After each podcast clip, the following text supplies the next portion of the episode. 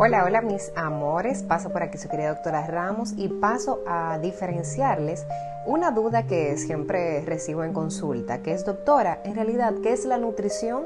¿Qué es nutrirme correctamente? ¿Y qué son los alimentos? Entonces vamos a iniciar definiendo qué son los nutrientes para poder identificar la diferencia que hay entre lo ya mencionado.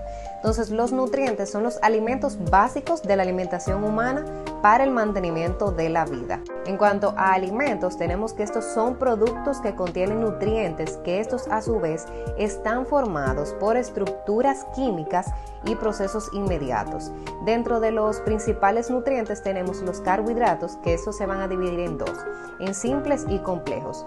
Aquellos carbohidratos simples son los que se digieren más rápidamente, mientras que los carbohidratos complejos son aquellos que se digieren más lentamente. Luego tenemos las proteínas, las grasas, las vitaminas y los minerales, donde tenemos que en las vitaminas estas se van a dividir en hidrosolubles y liposolubles. Tenemos que en las hidrosolubles están los complejos B y C y en las liposolubles tenemos las vitamina A, D, E y K. Y la nutrición es el proceso de obtener y procesar nutrientes hasta tenerlo en una forma utilizable. Y la alimentación es el proceso mediante el cual los seres vivos consumen diferentes tipos de alimentos para obtener de estos los nutrientes necesarios y así poder realizar su vida cotidiana o todas las actividades en el día.